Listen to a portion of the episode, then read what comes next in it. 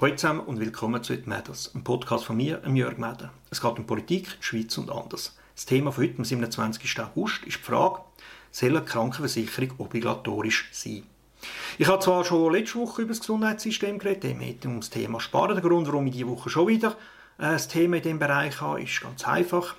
Heute ist im Tagesanzeiger ein Interview mit Nathalie Rickli, Zürcher Regierungsrätin und Gesundheitsdirektorin, herausgekommen. Sie finden, dass der Rücktritt von Alain Berset im Dezember ein guter Moment ist für einen Marschhalt im Gesundheitswesen.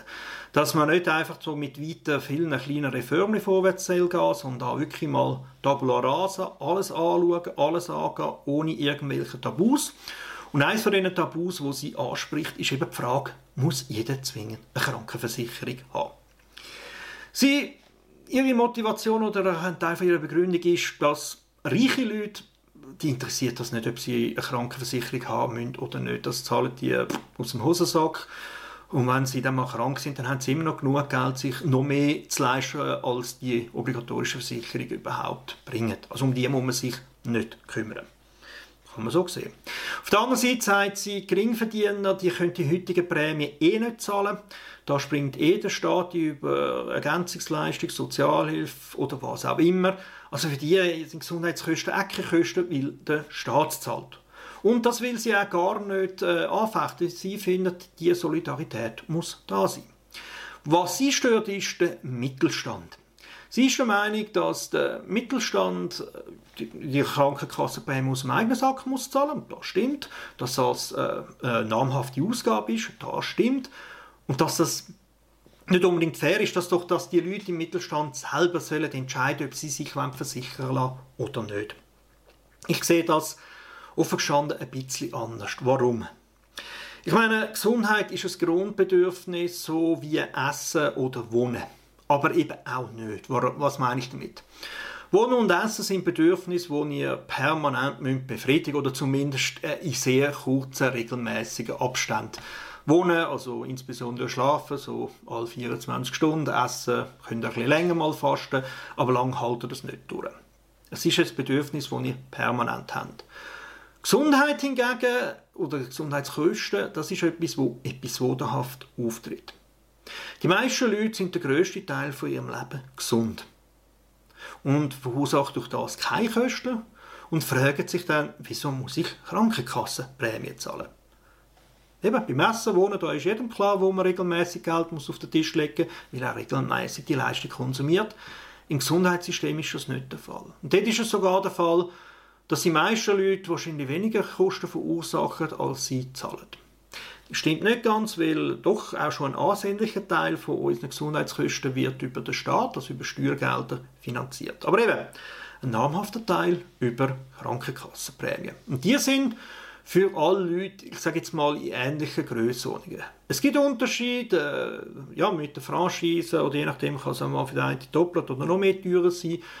Aber ich sage jetzt mal im Vergleich zu anderen Bereichen Sachen, die man an Kosten auslöst, Dort ist ein Faktor 1000, 10.000 und mehr drin. Also man kann mehrere Jahre lang keine Kosten verursachen und dann ja, hat man einen Unfall, eine Rückenverletzung, ist im Spital und dann sieht man, was halt die Ärzte etc. an, Zeit, Material aufgewendet haben, Operationen, es geht dann schnell in die Zehntausende, Hunderttausende und da ist sogar noch höher. Also von dem her eben, das Gesundheitssystem ist episodenhaft und das beinhaltet die Gefahr, dass die Leute, wo es noch gut geht, irgendwann auf die Idee kommen, du, ähm, ich gehe das Risiko bewusst ein. Ich bin bereit, das Risiko einzugehen, auf Krankenkassenversicherung, auf Krankenversicherung zu verzichten, dafür Geld sparen, das Geld können anders einzusetzen, Ausbildung, Firmengründung, Sparen, Ferien oder was auch immer. Ich gehe das Risiko ein. Und jetzt ist eben das Problem, weil das Gesundheitssystem oder Gesundheitskosten episodenhaft ist. Du kannst das praktisch nicht sinnvoll einschätzen. Deine Wohnkosten und deine Essenskosten, die kannst du für die nächsten Jahre, vielleicht sogar bis an dein Lebensende, halbwegs realistisch abschätzen. Deine Gesundheitskosten nicht im Ansatz. Klar, es gibt Leute, die haben einen Lebensmandel, der gewisse Sachen schon provoziert. Also wer viel raucht, der muss eher mit Krebs rechnen. Wer Übergewicht hat und sich wenig bewegt, eher mit äh, Gelenkproblemen etc. Es gibt aber auch genetische Dispositionen. Ja, familiär vererbt. Das, vor allem sagen wir Parkinson, Alzheimer sind so Sachen oder auch MS. Also das ist überhaupt nichts mit Eigenverantwortung dort. Und es gibt schlicht und einfach auch Schicksalsschläge. Viele Krebsarten, aber auch sagen wir, Unfall etc. Da kannst du jetzt einfach nichts dafür und plötzlich wird aus einem gesunden Mensch jemand, der sehr viel Pflege braucht und entsprechend auch viel Kosten verursacht. Und weil du das so nicht abschätzen kannst, würde das bedeuten, wenn du nicht versichert bist, dass irgendein so ein Schicksalsschlag langt und der wirft dich komplett aus jeder Bahn. Und wenn du all die Kosten musst selber tragen. Dann passiert im schlimmsten Fall das, was in Amerika der Fall ist, dass die Leute Angst haben, überhaupt ins Gesundheitssystem zu gehen und sich Hilfe zu holen, weil sie genau wissen, sobald ein Arzt mich auch nur anlangt, äh, kann ich gerade Privatkonkurs anmelden. Und das ist tatsächlich in Amerika ein riesiges Problem, dass äh, Gesundheitskosten eines von ihren Hauptrisiken ist für Privatkonkurs. Sie diverse sogenannte GoFundMe-Kampagnen haben, die sich um Gesundheit dreht. Also Leute, die ihr äh, medizinisches Schicksal ins Internet stellen, in der Hoffnung, dass andere Leute Mitleid haben und ihnen Geld spenden. Und ich muss ehrlich sagen, ich finde das ein entwürdigendes Szenario. Ich finde es gut, dass wir obligatorische Krankenversicherung haben, wo jeder halt einen stetigen Anteil an diesen Kosten mitzahlt. Aber dafür, wenn es ihn verwünscht, weiß, dass er gut aufgehoben ist, dass er aufgefangen wird und da auch das auch wieder eine echte Chance hat, sich zurück in sein ehemaliges Leben, in seinen Lebensstandard, in sein Berufsumfeld zurückzukämpfen. Realistisch. Und das Zurückkämpfen wird, je nachdem, was für einen Unfall oder Krankheit er hat, anstrengend genug, sein Leben umzustellen, äh, mit dieser Krankheit zu leben, äh, ja, Behinderung können, zu meistern etc., ohne nicht auch noch gerade die ganz finanzielle Bürde zu haben. Und das ist ein, ein gigantischer Unterschied, ob die Leute das dann überhaupt anbringen, genügend Kraft können aufwenden sich zurückzukämpfen, wenn sie wissen, hey, du, egal wie fest ich kämpfe, am Schluss bin ich eh bankrott, am Schluss bin ich eh zu Unterstunden angelangt äh, auf dem Sozialamt, ich werde eh nie mehr auch noch annähernd mein Leben können geniessen wie vorher, weil ich schlicht und einfach verarmt sein werde. In einem System, wo alle drin sind, ist die Gefahr viel, viel, viel kleiner. Klar gibt es auch Krankheiten, die dich komplett rauswerfen. Aber dank unserem Gesundheitssystem gibt es immer mehr Krankheiten und Unfälle, wo man sich nachher wieder zurückkämpfen kann bis zu vollständiger Rehabilitation oder auch wenigstens annähernd, sodass die Lebensqualität wirklich wieder gut ist. Und das ist ein gigantischer Wert. Und wenn wir das Obligatorium wegwerfen, dann wird der Wert, der wird, der wird verloren gehen. Und noch etwas anderes, was mich ein bisschen an der Argumentation von der Rickli stört. Sie hat das nicht gut gesagt, hey, äh, die Leute mit geringem Einkommen, da soll ganz klar der Staat das machen. Und eben die mit dem mittleren Einkommen, Mittelstand, die sollen können wählen. Ich habe das Gefühl, das provoziert einen Schwelleneffekt. Der Effekt nämlich, dass einer, der unten ist und äh, die Krankenkasse vom Staat finanziert bekommt, viel, also fast gar kein Interesse mehr hat, aus dem Status rauszukommen.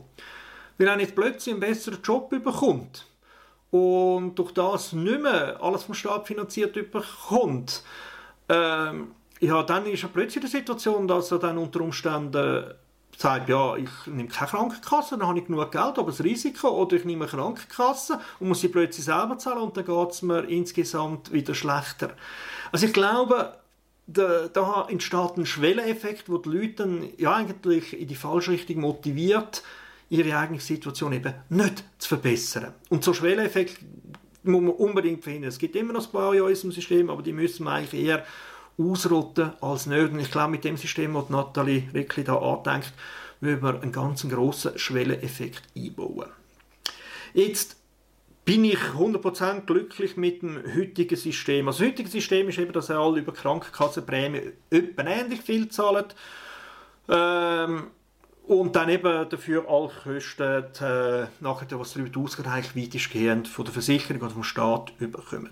Das Problem ist, dass alle etwa gleich viel zahlen, ist natürlich im Vergleich zum Einkommen sehr unterschiedlich. Eben für jemanden mit weniger Einkommen ist es unzahlbar und für jemanden, der reich ist, ist es Sackgeld.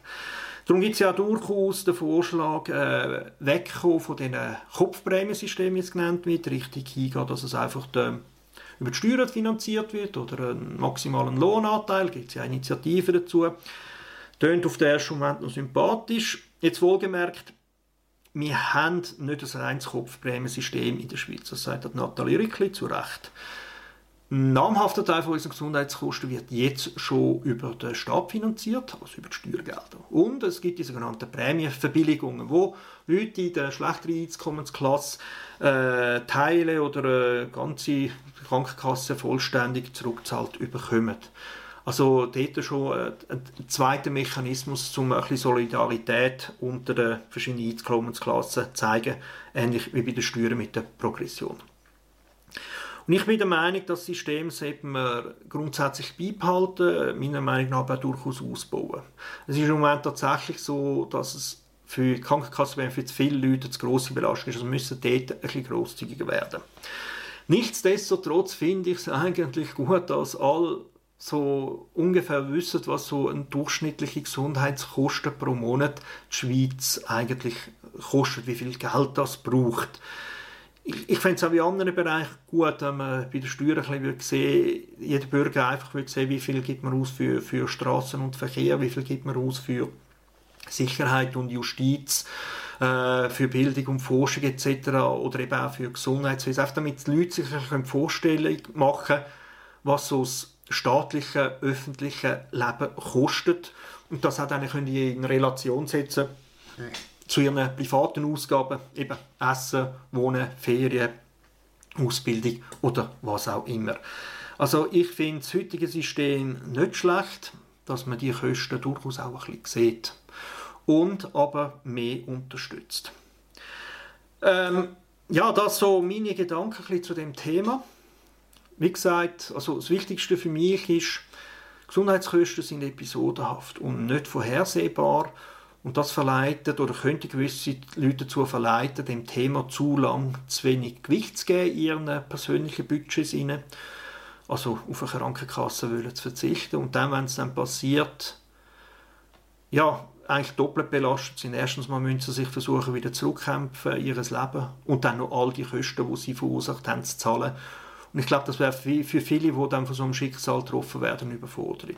Im heutigen System ist die finanzielle Auswirkungen nicht null, aber massiv kleiner. Das heißt, die Leute können sich primär auf ihre gesundheitliche Situation konzentrieren und müssen mit Finanzen im Hinterkopf denken. Äh, ein anderes Stichwort, das jetzt nicht mehr gross wird darüber reden, ist, es betrifft mich aber persönlich, sind die chronisch Kranken. Ich bin Asthmatiker, ich brauche ja, mehr oder minder täglich Medikamente.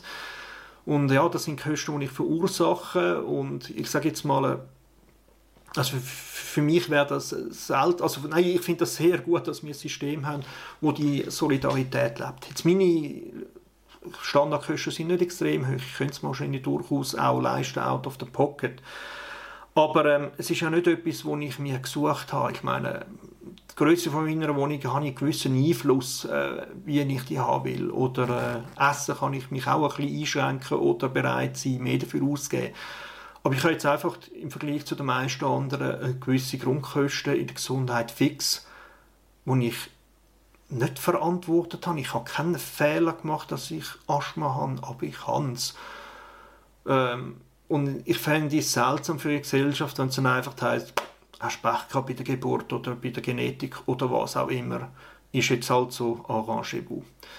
Ich glaube, die Haltung sollte keine Gesellschaft haben, sollte keinen Staat haben und schon gar nicht einen, einen wohlhabenden Staat wie die Schweiz. Und wohlgemerkt, im, ja, ich habe das auch schon mal, aber wenn ich vergleiche mit was für Krankheiten und Gebrechen andere zu kämpfen haben, bin ich eigentlich noch gut unterwegs, selbst wenn ich wahrscheinlich im Landesdurchschnitt schon unterdurchschnittlich gesund bin. Aber hey, wir können, wir können nicht behaupten, wir sagen eine Schweiz, eine Gesellschaft, wenn wir mit chronisch Kranken so würden umgehen. Ich glaube, da braucht sie Solidarität. So viel für heute, so viel ein bisschen als Replik auf äh, die Aussagen von der Nathalie Rickli. Es gibt noch viel mehr zu sagen. Sie hat noch von der NHS aus Großbritannien geredet, ob es gut ist, wenn es mehr oder weniger Staat hat, aber das gerne ein anderes Mal. Ich wünsche euch noch ein schönes Restwochenende und eine gute nächste Woche. Ciao zusammen.